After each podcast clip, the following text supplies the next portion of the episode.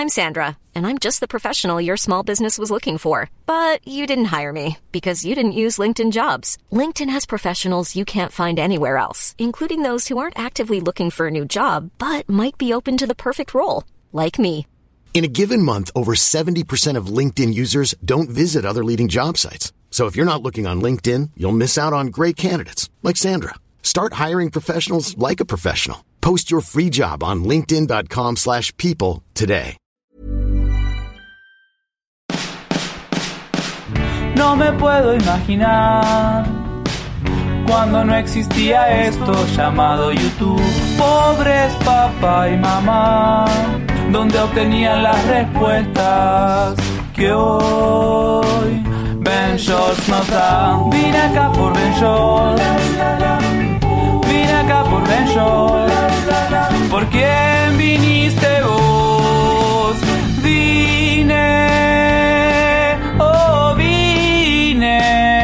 Acá por Ben Shorts. Hola, soy Héctor, bienvenidos a Soliloquio de Ben Shorts. Hoy voy a responder una pregunta que me han hecho varias veces de cómo elegir un influencer para tu campaña. Esto obviamente es mi opinión, pero creo que tengo suficiente experiencia como para dar ahí uno que otro consejillo. Y antes de eso, pues eh, empezamos muy bien con el podcast. Subimos tres capítulos, luego tuve una semana bastante detestable. Fue como una semana pesada para mi vida personal. Que a mí no me gusta platicarles de esas cosas porque no es parte de mi contenido y tampoco me gusta que luego haya gente metiche metiéndose en mi vida. Solo les quiero comentar que estuvo pesada y que quiero externar el hecho de que, ok, estuvo pesada, sí, la pasé mal, pero solo queda echarle huevos y echarle ganas y les estoy diciendo que a pesar de que me pueda estar llevando la chingada, estoy utilizando eso como gasolina para crear más contenido, hacer más cosas y darles, eh, no sé, cosas de calidad, cosas que les sirvan. Lo único que les quiero pedir es que ahorita que estoy haciendo este esfuerzo, ayúdame para que cuando en unos meses salgan a la luz los proyectos o las ideas y las cosas que haga y justo este mismo podcast que estoy grabando en este momento y que tú estás escuchando, eh, ayúdame a que llegue más gente, a apoyarlo y que valga la pena este esfuerzo. Y también tú, pasando por un momento difícil, échale huevos o lo que le eches a tus hotcakes.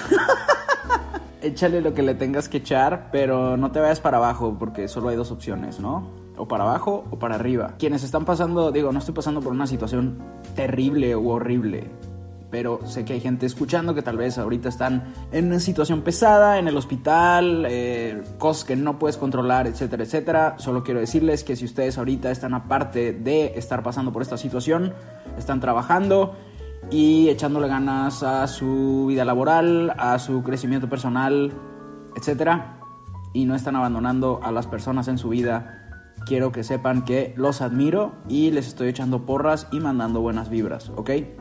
Pero bueno, vamos a empezar con esta pregunta que creo que todo el podcast se va a tratar de esto.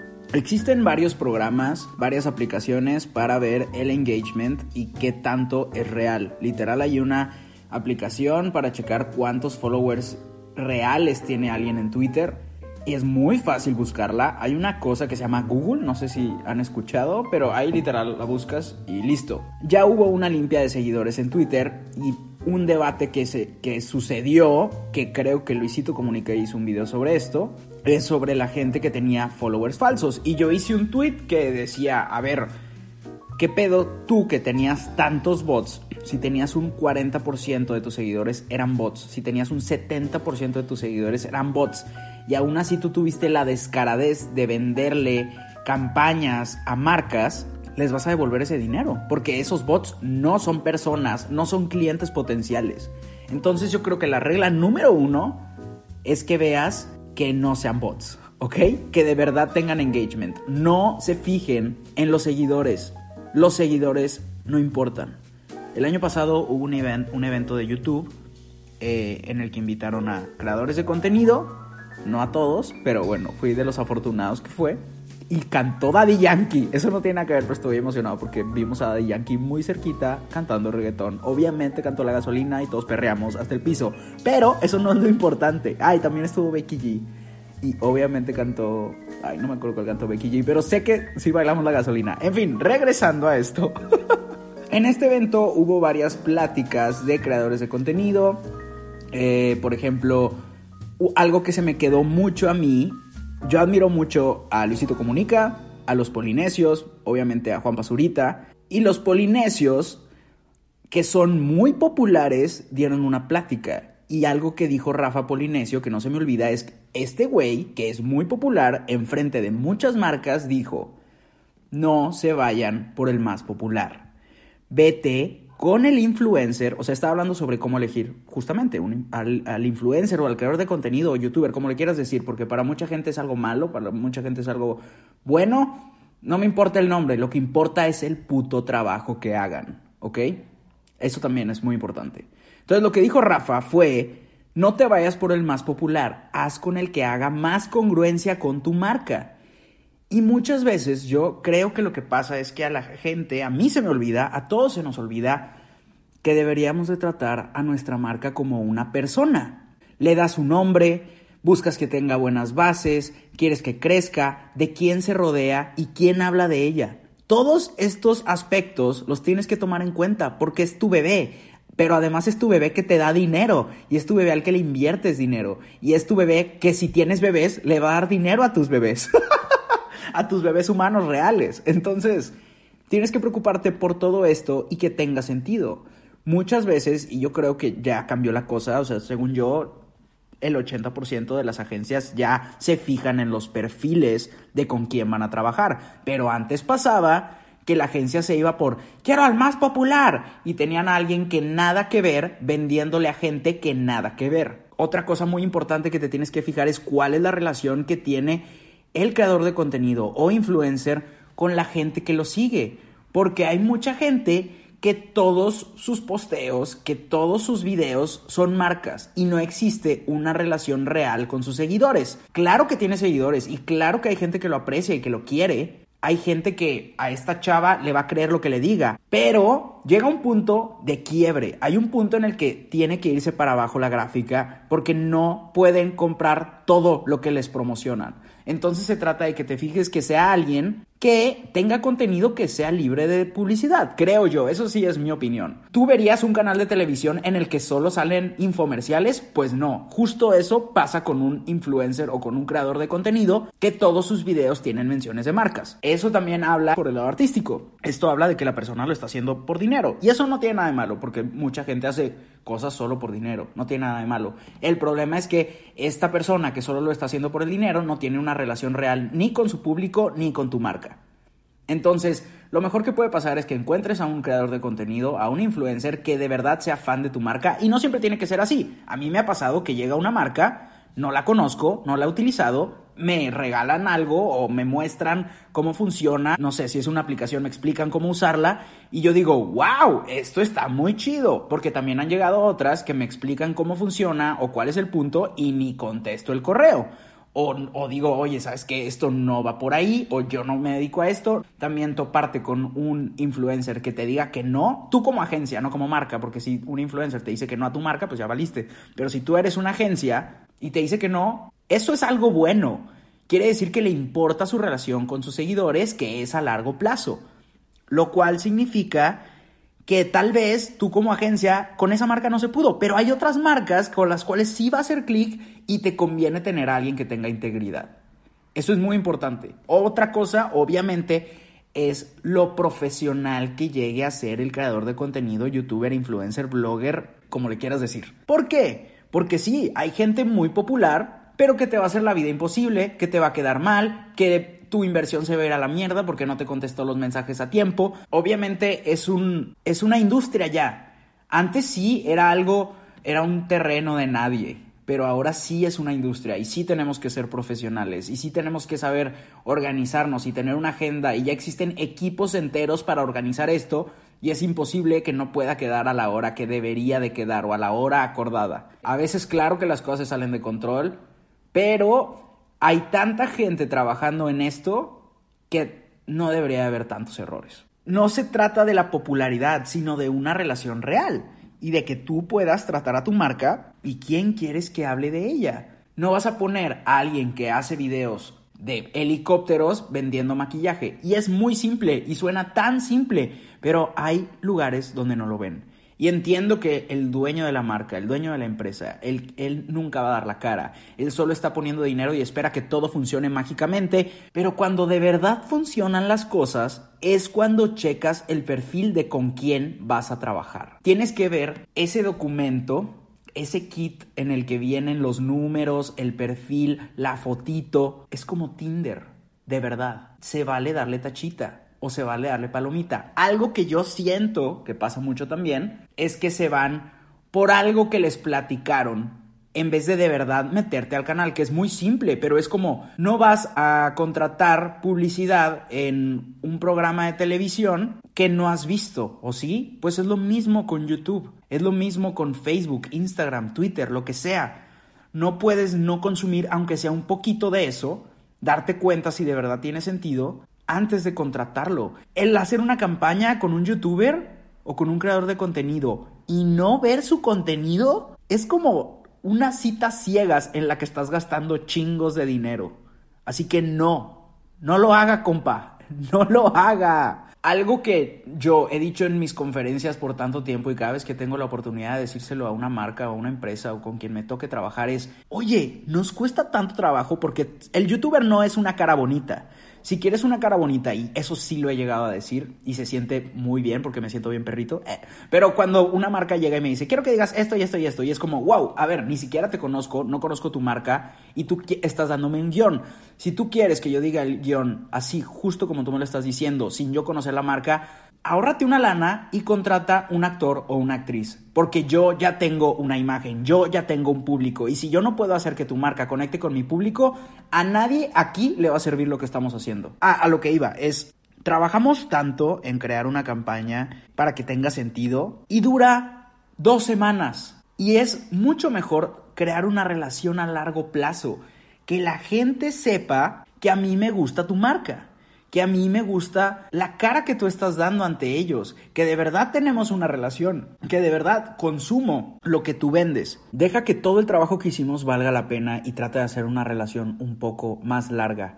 Trata de hacer que la campaña dure más. Existen estos personajes que aparecen, no sé, en las cajas de cereales. Ya los conocemos. Si le dieran el tiempo que se le han dado, obviamente ya es mucho tiempo lo que tiene una mascota de un cereal, pero me refiero a, que se haga tan pública y tan abierta una relación entre una marca y un creador de contenido, va a ser orgánico y va a funcionar demasiado y creas una confianza y la gente sabe a dónde ir y por qué ir. No si sacas, vamos a sacar un hashtag hoy, tenemos que hacer trending hoy durante 30 minutos. Güey, ¿qué crees? ¿Que durante 30 minutos van a consumir todo lo que deberían de consumir? No. Se trata de que cuando alguien se meta a YouTube y no sepa qué puto jabón usar para lavar los trastes, yo cada vez que cocino mis pendejadas, te muestre qué jabón uso, porque de verdad lavo mis trastes con ese jabón. No estar en el programa, no sé, esto solo es un ejemplo, pero en hoy, y es de que, sí, arremángala, reempújala, arremángala, reempújala. Ey, estoy lavando los trastes aquí en medio del set de televisión. ¡Wow! ¡Qué buen jabón! Sí que cuida mis manos. No mames, Galilea, todos sabemos que tú no lavas trastes. En cambio, sabemos que Yuya sí. Bueno, me gusta pensar que Yuya hace cupcakes y lava sus propios trastes. Y si algún día nos recomienda un jabón, sabes que sí quita las manchas. Yo también lavo mis trastes. No, no alcanzo a ver qué jabón uso, si no les diría. Pero si hay algún jabón por ahí que quiere que, que, lo utilice, yo con gusto puedo hacer una revisión y si de verdad quita las manchas, podemos hacer algo juntos. Otra cosa muy importante es que sí dejen y ya lo mencioné hace rato de que si no quieres que opine, contrata un actor o una actriz. Es importante que entiendan las marcas que los creadores de contenido ya tienen una relación, o sea, yo tengo, hay gente que me sigue desde hace 10 años, esas personas ya saben cómo hablo yo, y si llegas tú y me dices, hey, ahora háblales así y véndeles esto, no se puede, no puedo cambiar mi relación de años por una que va a durar dos semanas. Y hay que pensar a largo plazo. Y lo más valioso que tienes como creador de contenido es la relación que tienes con tu público, la comunidad y que sepan que pueden confiar en ti. Por eso, muchas de las personas que se venden, esto es solo un ejemplo, pero a partidos políticos, obviamente la gente pierde la confianza en ellos. Porque ¿cómo vas a confiar en alguien que te está diciendo cosas de las que tal vez no conoce, que no consume, que no conoce las propuestas de este político? Hay que ver quién te está hablando y por qué. Obviamente hay muchas personas que lo hacen por apoyar y eso está perfecto, pero también como público yo sí me pongo a ver si de verdad hay una comunidad en lo que consumo, si de verdad es genuina la relación. Y no estoy hablando de que sea súper abierto y de que les cuentes toda tu vida, pero que sea genuino el que te importa la gente que consume tu arte, la gente que consume tus creaciones. Eso es muy valioso porque tú le estás poniendo algo en las mentes de estas personas y tal vez ellos no se dan cuenta y tal vez tú no te das cuenta, pero hay pequeños chips de información, de consejos partecitas de tu alma, de todos los libros que has leído, de todas las películas que has visto, algo te dejaron, tú lo estás comprimiendo y luego sale de tu boca en un micrófono y se lo estás dando a cientos de miles de personas. Y eso importa, porque aunque Tal vez a esos cientos de miles no les cambies la vida, pero si les cambias a 10 mil, imagínate cambiarle la vida a 10 mil personas que deciden hacer un cambio, que deciden tomar una mejor decisión, que deciden trabajar en su bienestar. Eso es muy valioso y eso no se puede solo haciendo publicidad y eso no se puede solo haciendo cosas por visitas. Eso lleva tiempo, confianza y te tienes que ganar esa confianza. Me preguntaban el otro día que cuál ha sido una de mis campañas favoritas de verdad disfruto muchísimo las campañas que me ha tocado hacer. Eh, sobre todo últimamente que soy mucho más picky con quien trabajo y no sé, vas aprendiendo a ser más profesional y ver con quién trabajas. Me encantó la campaña que hicimos en diciembre con Coca-Cola, fue muy divertida. Una que se me viene a la mente muy seguido es una que hice con Danop, que creo que fue el año pasado. Me inspiró mucho porque cuando tuvimos la junta me dice la chica de la marca o de la agencia que vieron mis videos y vieron un video mío de hace 5 años. Y yo, ¿what? Y era un video que se llama ¿Qué estudio? ¿En qué trabajo? Ese video me gusta mucho, siento que le puede ayudar a mucha gente, pero no tenía tantas visitas como otros videos que yo había creado. Y el que alguien se haya tomado el tiempo de ver un video relativamente antiguo y decidir hacer una campaña conmigo en la que yo iba a ser un coach, era como una especie de programa como La Voz, en las que las personas subían videos de sus proyectos de emprendimiento, los cuales estoy seguro de algunas personas que están escuchando participaron o lo vieron. Entonces me tocaba ser como coach y la otra persona era Daniel Sosa y éramos coaches y cada quien tenía cinco proyectos y al final pues se ganaban una lana y podían llevar a cabo sus proyectos y había otros coaches y demás. La neta estaba muy chido, era muy emocionante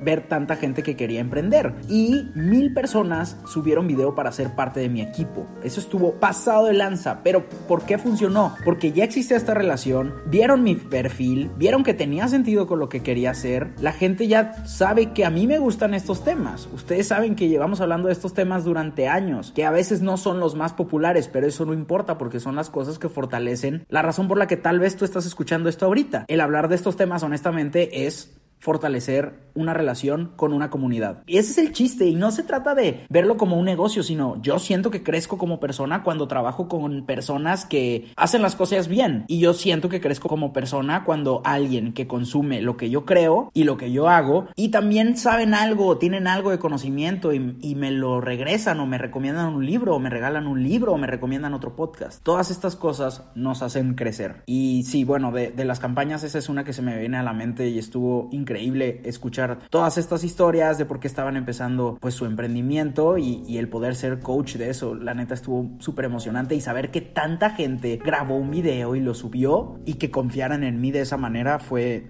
increíble, fue inspirador y me dio seguridad en de que vamos bien, estamos haciendo las cosas chido y tal vez no es el público más grande del universo, pero es el público que me gusta tener, que me gustaría tener. Y tal vez no puedes elegir quién te sigue, pero me gusta pensar que las personas que eligen seguirme, que eso ustedes son quienes deciden, valen la pena. Y eso está genial. Y eso no lo cambiaría por nada.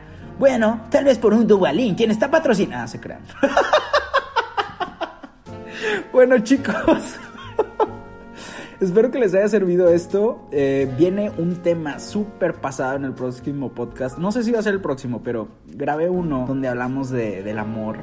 Y está pasado de lanza, es con una invitada. Pero bueno chicos, porfa denle seguir. Si esto les sirve, compártanlo machín.